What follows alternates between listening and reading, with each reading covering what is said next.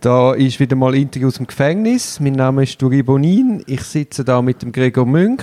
Er ist ein Verteidigerkollege von mir und wir haben heute ein sehr ernstes Thema vor uns. Nämlich es geht um eine weitere Revision von der Schweizer Strafprozessordnung. Es geht für uns heute um den Artikel 147a. Es ist Einschränkung des Teilnahmerechts der beschuldigten Person. Wir haben ja einen halben Herzinfarkt gekriegt, oder? Ja, also ich habe zuerst einmal schon einen Vorentwurf gelesen und dann kann man noch so halb grummelnd hat man können akzeptieren. Warte, ich muss noch sagen, was der Vorentwurf gewesen wäre. Das war Absatz 1 ist zu befürchten, dass die beschuldigte Person ihre Aussagen an diejenigen einer einzuvernehmenden Person anpassen wird, so kann die Staatsanwaltschaft sie von dieser Einvernahme ausschließen.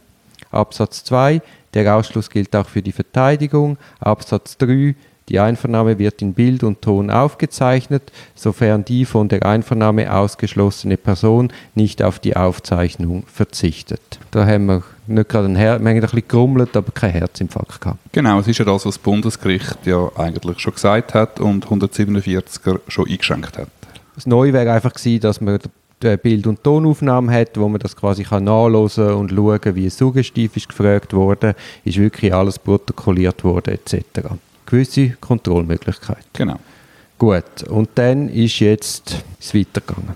Genau, im August, glaube ich, hat der Bundesrat dann nach den Vernehmlassungsrunden den Artikel 147a drin geworfen und der hat dann gar nichts mehr zu tun mit dem ursprünglichen Vorschlag. Was man auch muss sagen, es ist etwas, was neu mit der neuen StPO eingeführt worden ist, dass man relativ früh im Verfahren die Teilnahmerecht hat und dann hat man jetzt, ist, ist so wie auch mit, äh, mit dem Anwalt von der ersten Stunde am Anfang ein riesen Brimborium und Aufgeschrei, aber ich weiß nicht, wie es du erlebst, aber ich habe das Gefühl, in der Praxis hat sich das relativ gut eingespielt und es führt eigentlich nicht zu größeren Problemen. Absolut, am Anfang war es ein schwieriger, aber mittlerweile nimmt das jeder sehr klasse von der Strafverfolgungsbehörde. Und man muss schon immer daran erinnern, ich meine, die neue StPO ist von einem Staatsanwalt entworfen worden, von einem ehemaligen, und die ist sehr staatsanwaltschaftfreundlich. Und wenn man gerade Teilnahmerecht hat und Anwalt von der ersten Stunde, hat das zu einem gewissen Ausgleich geführt. Genau. Lass mich schnell noch schnell sagen, wie jetzt der 147a gemäß dem Bundesrat sollte lauten. Absatz 1. Die Staatsanwaltschaft kann die beschuldigte Person von einer Einvernahme ausschließen, solange sich die beschuldigte Person zum Gegenstand der Einvernahme nicht einlässlich geäußert hat. Also es hat mit dem, mit dem Vorentwurf Absatz 1 überhaupt nichts mehr zu tun. Dann Absatz 2. Der Ausschluss gilt auch für die Verteidigung, das ist gleich geblieben. Und dann Absatz 3. Die Aussagen der einvernommenen Person dürfen als Beweismittel nur verwendet werden, wenn die beschuldigte Person und ihre Verteidigung vor dem Abschluss der Untersuchung Gelegenheit zu einer Gegenüberstellung mit der einvernommenen Person hatten und diese Fragen stellen konnte. Also von Ton und Bild als Kontrolle ist man abgerückt und man hat einfach festgehalten, was eh klar ist, dass man irgendwann Gelegenheit muss haben, der, der belasteten Zeugen oder belastenden Mitbeschuldigten können Fragen stellen. Ich hatte das gelesen das erste Mal und dann schon so leicht innerlich nervös geworden. Ich bin in der Botschaft, habe mich in der Botschaft beruhigen aber es ist gar nicht zur Beruhigung, hat es Gell, es, ist, es kommt ja vom, vom EJPD Richtig. Und dann, und dann hat, man, hat man gedacht, das Gefühl, die sind einem gewissen rechtsstaatlichen Verfahren verpflichtet oder verstehen die Bedeutung von einem Rechtsstaat. Eben, ich bin noch in den Rechtsstaat vertrauend, bin in eine Botschaft gestiegen und habe dort äh, tatsächlich gelesen, also das nicht einlässliche Aussagen ist gleich Aussageverweigerung. Also, anders gesagt, wenn man die Aussage verweigert, kann eine Staatsanwaltschaft vor Zeugenbefragungen ausschließen. Und das steht so. Gehen Sie nachlesen. Das steht so. Man kann dieses Aussageverhalten sanktionieren. Genau, beziehungsweise man kann jemanden zu der Mitwirkung anhalten. Man kann zur Mitwirkung motivieren, was mit dem bekannten Grundsatz vom Strafprozessrecht eigentlich nicht ansatzweise vereinbar ist. Genau, genau, genau.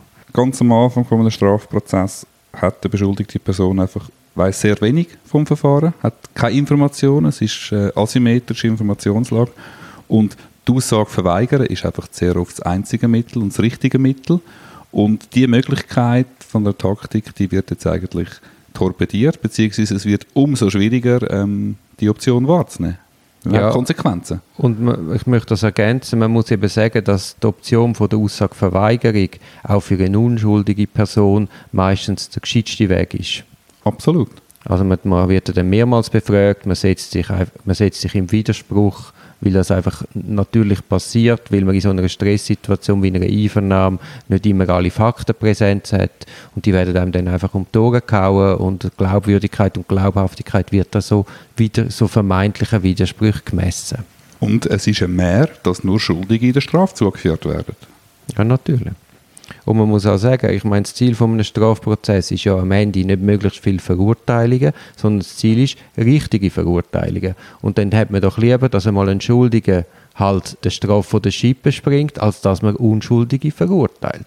Und ich glaube, der Artikel, den Sie jetzt da vorhaben, wird sehr starken Druck ausüben, auch zu falschen Geständnissen. Und eben, man hat nicht nur, muss sich nicht nur überlegen, zu Beginn des Verfahrens Aussage machen oder nicht aufgrund von drohender Haft, sondern muss sich überlegen, Aussage machen oder nicht, um können an einem potenziellen Belastungszeugen zuzulassen. Und das ist ja dann, wenn man das weiterdenkt, ist es ja noch verrückter. Also ich weiß, morgen steht eine Zeugeneinvernahme an. Ich weiß aber noch nicht genau, was die Zeugin, was der Zeuge sagt. Und ich muss jetzt sozusagen auf Vorrat eine Aussage machen, muss versuchen zu antizipieren, was die Zeugin der Zeuge möglicherweise sagt. Und das stellt den ganzen Strafprozess und der Gedanke, der hinter dem Strafprozess steckt, irgendwie quer, weil es geht dann um eine Entlastung. Ja, man hat ja das etwa bei der Polizei. Eigentlich heisst es ja, man muss am Anfang von einer Einvernahme sagen, sie sind heute da aus den und diesen Vorwürfen. Aber du hast ja bei der Polizei die Frage an einen Beschuldigten, was denken sie, warum sitzen sie da? Und dann kommst du spekulieren und sagst Zeug, wo, wo die Polizei gar noch nicht weiß.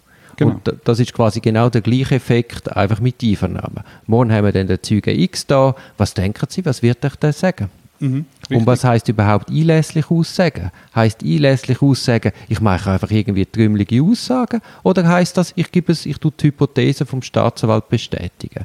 Also ja. auch das ist komplett unklar. Ja, äh, beziehungsweise der Staatsanwalt, die Staatsanwältin hat dort ein immenses Ermessen und man müsste jedes Mal müssen wir das ausspielen mit Beschwerden, um da Recht zu bekommen. Stell dir mal vor, in einer Haftsituation das Spiel zu machen, da hast du dann schnell keinen Schnuff mehr mit dem Klienten. Ja, ja. Aber eben, ich frage mich auch, man kann ja dann de, das Einlässliche, dem kann man ja gar nie genügen. Was ist einlässlich? Aussage und Tat bestreiten. Ist einlässlich Aussagen und, und Tat bestätigen? Noch eine bestätigte Tat, die dann nicht einmal mit objektiven Beweismitteln übereinstimmt, ist dann noch einlässlich? Oder musst du dann in Haft, weil du ein falsches Geständnis abgeleitet hast, das mit objektiven Beweismitteln nicht übereinstimmt? Ja, genau. Und musst dir vorstellen, jemand belastet dich jetzt wirklich völlig zu Unrecht. Was, was vorkommt, was wir ja. sagen, das kommt vor. Und was sagst du dann? Kannst du nur sagen, ich bin es nicht gewesen. Es stimmt nicht. Kannst du nur die zwei Sätze ja, sagen? den Unschuldsbeweis kannst du nicht erbringen. Und so, das ist nicht ein einlässliches Aussagen dann möglicherweise für den Staatsanwalt. Ja, ja. Und dann wirst du ausgeschlossen, es wird quasi ein Keimverfahren äh, durchgeführt, du sitzt in einem Seitenwagen. Also, aber lass uns nochmal einen Schritt zurückgehen. Wenn man jetzt die heutige Gesetzeslage anschaut, Jetzt, wir sind Strafverteidiger, aber wir sind auch Staatsbürger und wir sind ja nicht dafür, dass man Schuldige nicht bestraft. Klar. Klar, eben. Einfach mal sagen. Wir haben auch mal bei Gericht geschafft, alles, alles gut, oder? Also, wenn man jetzt ganz objektiv die heutige Gesetzeslage anschaut, ich habe es vorher schon kurz angesprochen, hast du das Gefühl, mit diesen Teilnahmerecht bei Mitbeschuldigten etc. wird quasi die Wahrheitsfindung in Anführungszeichen und Schlusszeichen hintertrieben?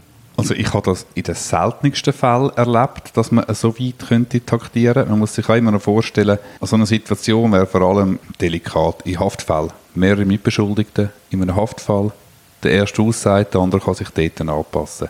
Und in der Praxis kommt das so selten vor, dass das relevant könnte sein. Zumal die erste Einvernahme, die Hafteinvernahme, ist wenn eh der Straße schlau ist, macht er eine einlässliche Einvernahme und ja, ist sowieso allein. Und dort hat man sowieso die Möglichkeit, oder ähm, wird der Standpunkt dargelegt und der andere sieht das halt noch ja, ja. vor selber aus. Mhm. Also ja, ich finde, das ist ein Skiproblem. Ja, ja, es ist ein Skiproblem und das kommt noch dazu, ich weiß nicht, bei, die Leute sind ja meistens sagen wir so, sind nicht immer die superintelligenten Leute in den Strafverfahren. Es ist auch ein eine Klassenjustiz. Aber ist dann lustig, bei Kolus... Meinst du auf der Seite Beschuldigten? Auf der Seite Beschuldigten, ja, danke Gregor. auf der Seite Beschuldigten. Aber was denen bei Kollusionshandlungen einmal zutraut wird, was die können kolludieren und sagen wir, es sind zwei, drei, vier Mitbeschuldigte, also selbst wenn die sich absprechen, es, es wird auffliegen oder es fliegt auf. Genau, und nochmal daran erinnern, das haben wir am Anfang gesagt, das Bundesgericht hat dem schon einen Riegel geschoben. Ja, ja. Das Bundesgericht macht genau für die Konstellationen, gibt sie der Verfahrensleitung, der Staatsanwaltschaft die Möglichkeit, gegenseitig auszuschließen. Und da kann man auch sagen, mit diesen Sachen geht man ja nicht mehr nur.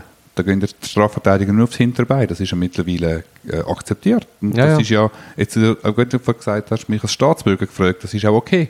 Ja, ja. Ist auch okay. Ja. Eben, ich sage, ich, ich habe gar nicht, ich habe das gar nicht auf dem Radar gehabt, dass da die Revision angeht. Oder es geht ja auch ein Zeitchen zurück. Das ist so in der Anfangsphase, haben die alten, äh, langdienten Staatsanwälte halt poldert. Weil es etwas Neues ist, man hat es nicht gekannt. Am Anfang hat es vielleicht auch Missbrauch gegeben. Aber das hat sich eigentlich eingespielt. Insbesondere ein Alter. Ja, ja, genau. Wir grüßen dann herzlich. Wir haben ja letztens noch einen Fußballmatch getroffen Genau. und haben zusammen ein Bier getrunken. Also persönlich sind wir nicht verrückt, aber in der Sache finden wir, es nimmt wirklich der Rechtsstaat nimmt grossen Schaden. Jetzt muss man vielleicht einmal noch sagen, warum wir finden, warum sind die Teilnahmerechte, Einvernahmen überhaupt so wichtig? Genau, also einerseits geht es natürlich um eine schlichte Kontrollfunktion. Es geht darum, können nachzuvollziehen, wie kommt der Aussage stand, wie ist gefragt worden, ist hässlich gefragt worden, fragt der Staatsanwalt ungeduldig, fragt er betont verständnisvoll Ja, wie suggestiv sind die Fragen etc. Und da muss man vielleicht auch der Öffentlichkeit erklären, es ist eben nicht so, dass ein Tonband oder eine Videoaufnahme mitläuft von diesen Befragungen und der, es wird auch nicht alles aufgeschrieben, was in diesen Einvernahmen gesagt wird, sondern der Staatsanwalt schreibt einfach irgendeine Frage auf, dann gibt es ein paar Antworten, wird vielleicht nachgefragt und dann wird das zusammengefasst und abgeschrieben in eigenen Wort. Also es wird nicht ein Wortprotokoll geführt, sondern quasi zusammenfassend aufs Wichtigste. Es ist teils enorm verzerrt. Es ist enorm verzerrt. Und es hat auch viel damit zu tun, wie ist die Schreibkompetenz von dem, der es tippt. Und warum ist es das so wichtig? Weil, jetzt gerade in Zürich, in anderen Kantonen ist es teilweise noch ein bisschen anders, aber gerade in Zürich ist es so, wir haben reine Aktenprozesse beim Gericht. Also das Gericht lässt die Zeugen und die Ausgangspersonen nicht nochmal allein an. Ja, selten, ja. Selten bei den Vier-Augen-Delikten, aber sonst in der Regel nicht.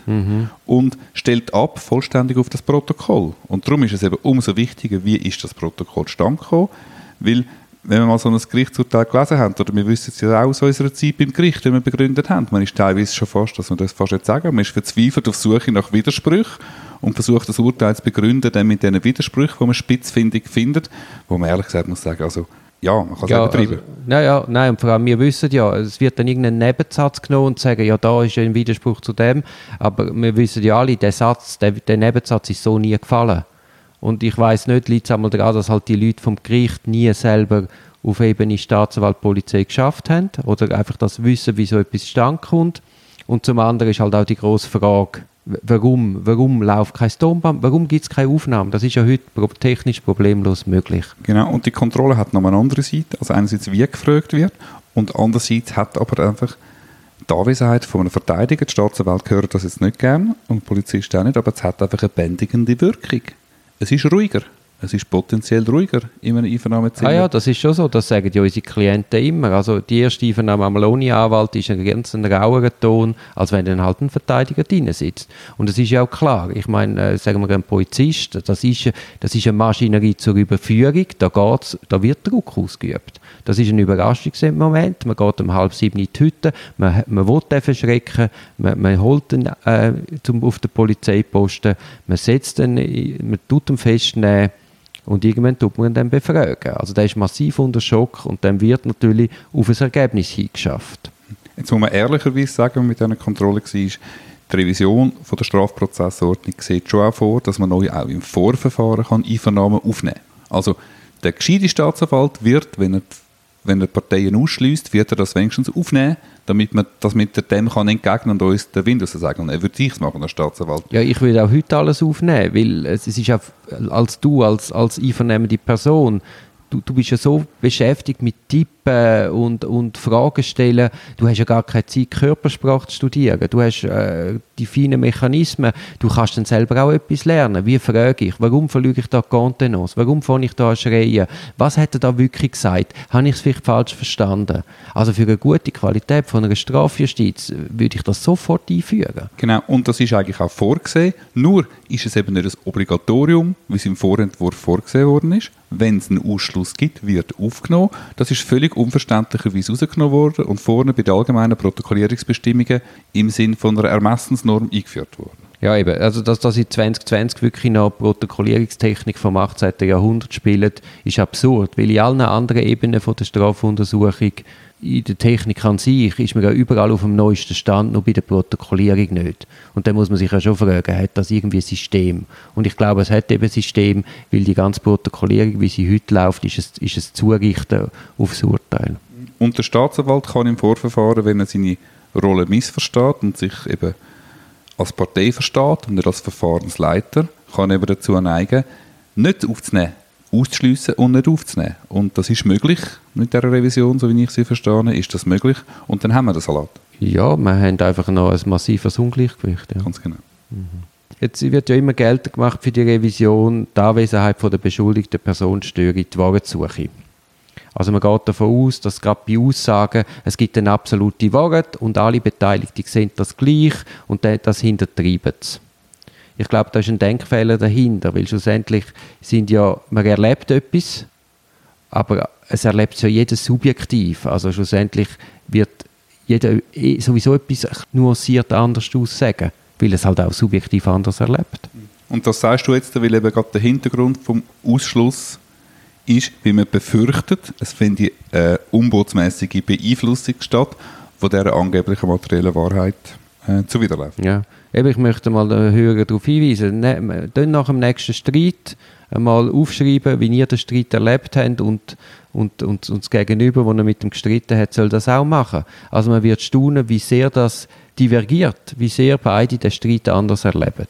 Kann man so sagen, oder Gregi? Kann man absolut so sagen, ja. Und vielleicht nochmal vielleicht sprunghaft, einmal zurück auf das Teilnehmerrecht. Wir sind jetzt sozusagen bei der Kontrollfunktion hängen geblieben. Man muss auch wissen, die Psychologie von Belastungszeugen, es ist einfach so, es ist schwieriger, die Unwahrheit zu sagen, oder es ist schwieriger, jemanden zu Unrecht zu belasten, wenn die betroffene Person drinnen hockt. Und wenn man das einmal heimlich, man, man redet Strafverteidiger, Strafprozessor, redet von einer heimlichen Befragung dann, wenn niemand dabei ist, wenn das einmal heimlich gemacht worden ist, welcher Zeuge ist denn bereit, in der Einvernahme, wo der Betroffene dabei ist, von dieser bisherigen Aussage abzurücken? Das ist völlig komplett illusorisch, dass ja, das natürlich. passieren Ja, natürlich. Und darum langt es eben nicht, wenn man dann irgendwann im Verfahren den Belastungszeugen auch noch Fragen stellen kann. Und was man auch nicht unterschätzen darf, dass eben die Personen, die Polizisten, sehr oft Recht machen wollen. Also auch Beschuldigte. Und das wird, das wird völlig unterschätzt. Und es ist ja nicht einfach, man kann auch nicht einfach davon ausgehen, weil jemand Polizist und Staatsanwalt ist, dass er die Weisheit mit dem Löffel gefressen hat, die er kennt und entsprechend auch ganz ausgewogen ermittelt. Sondern schlussendlich ist ein Job gegen die beschuldigte Person und da kann man sich auch verrennen. Da kann man sich verrennen und man kann dann auch eben die Mittel, die die StPO einem zur Verfügung stellt, sehr einseitig brauchen. Und man steht da wie der Esel vor dem Berg, weil jedes Mal müsste man eine Beschwerde machen. Und eine Beschwerde geht zwischen drei und sechs Wochen, bis etwas entschieden ist in der Haftsituation. Ja, ist das eine seltene Option? Ja. Ich denke noch, einfach nochmal, dass einem das bewusst wird mit dem Aussageverweigerungsrecht, oder man kann sagen mit dem Schweigerecht von der beschuldigten Person. Das ist ja, der Gedanke dahinter ist ja schon immer noch die Unschuldsvermutung und dass der Staat einem die Schuld beweisen muss. Der Staat ist verpflichtet, eine Beweisführung zu machen und einen zu überführen, die betroffene Person zu überführen. Und dann ist doch nur sozusagen die Kehrseite, dass man dann nichts mitmachen muss. Oder? Dass man nicht mitmachen muss. Man darf sich doch in dieser Situation zurücklehnen und mal warten, was für Beweise tatsächlich gesammelt werden.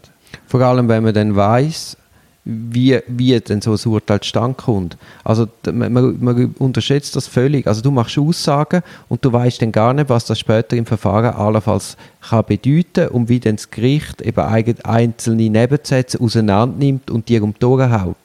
Also es ist einfach sehr gefährlich, Aussagen zu machen. Und nochmals gesagt, ob schuldig oder unschuldig. Richtig was mich auch stört, ich meine, schlussendlich ist ja die, die, der Vorschlag vom Bundesrat, äh, wir haben ein Stück weit dann so eine Keimjustiz. Also du wirst irgendwie festgehalten, du bist in Haft und äh, ich, lässt dich aussagen, ja oder nein, was immer, wenn wo man dann das Gefühl hat, das ist jetzt einlässlich oder nicht. Das ist ja ein völlig leerer Begriff, einlässlich. Und, und wenn du dann nicht zugelassen wirst, du bist ja eh schon isoliert und dann bist du noch mal komplett mehr isoliert, das läuft eine Strafuntersuchung und du weißt gar nicht recht, was da passiert. Ja. Ist es lustig, wie du das sagst, oder? Wir haben vor zehn Jahren haben wir noch keine Justiz gehabt, weil die kantonale StPO, also jetzt gerade Zürcher StPO, ist genau dieser Logik jetzt gefolgt, beziehungsweise hat einfach einmal das Recht gehabt, eine Vergänzungsfrage zu stellen. Und du siehst, nach zehn Jahren ist es für uns bereits unvorstellbar, dass man nicht bei der Beweisabnahme dabei sein Das merkt man auch die Wichtigkeit von dem Teilnahmerecht, das uns gewährt worden ist. Also es ist wirklich ein Rückfall ins Mittelalter, obwohl es erst zehn Jahre her ist. Und was man auch muss sagen, das haben wir auch schon angesprochen, ganz am Anfang, es tut den Druck massiv erhöhen, dass man irgendein richtiges oder ein falsches Geständnis ableitet. Einfach, weil man aus dieser Situation raus will. Man ist schon heute massiver Spielball von der Behörden und man wird nochmal mehr.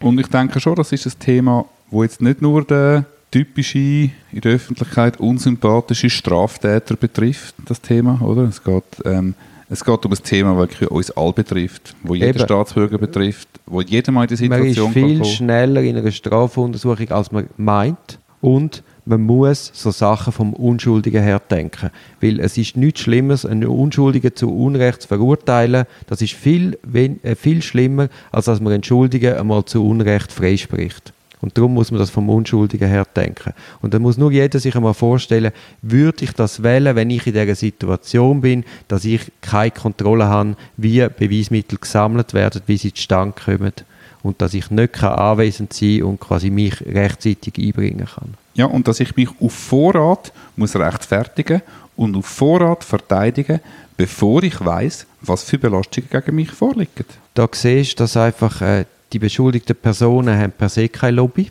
Dann Verteidiger an sich, das sind Einzelkämpfer. Also auf dieser Seite ist wirklich keine Lobby. Und, und auf der anderen Seite sind halt die staatsnahe Staatsanwaltschaft, Gericht. Ja, mir ist lehrhaft, wie man die zuständige Person im EOPD hat können von so einer Lösung überzeugen Und wenn ich im privaten Umfeld äh, Staatsanwälte anzünde oder sie mit dem 147a konfrontiere, dann habe ich eigentlich mehr, äh, mehr ein ein Grinsen im Gesicht, auch, auch ein bisschen ungläubig von ihnen, dass es überhaupt so weit kommen konnte. Also sie ist irgendwie auch für sie mehr, als sie sich erhofft haben, habe ich manchmal das Gefühl.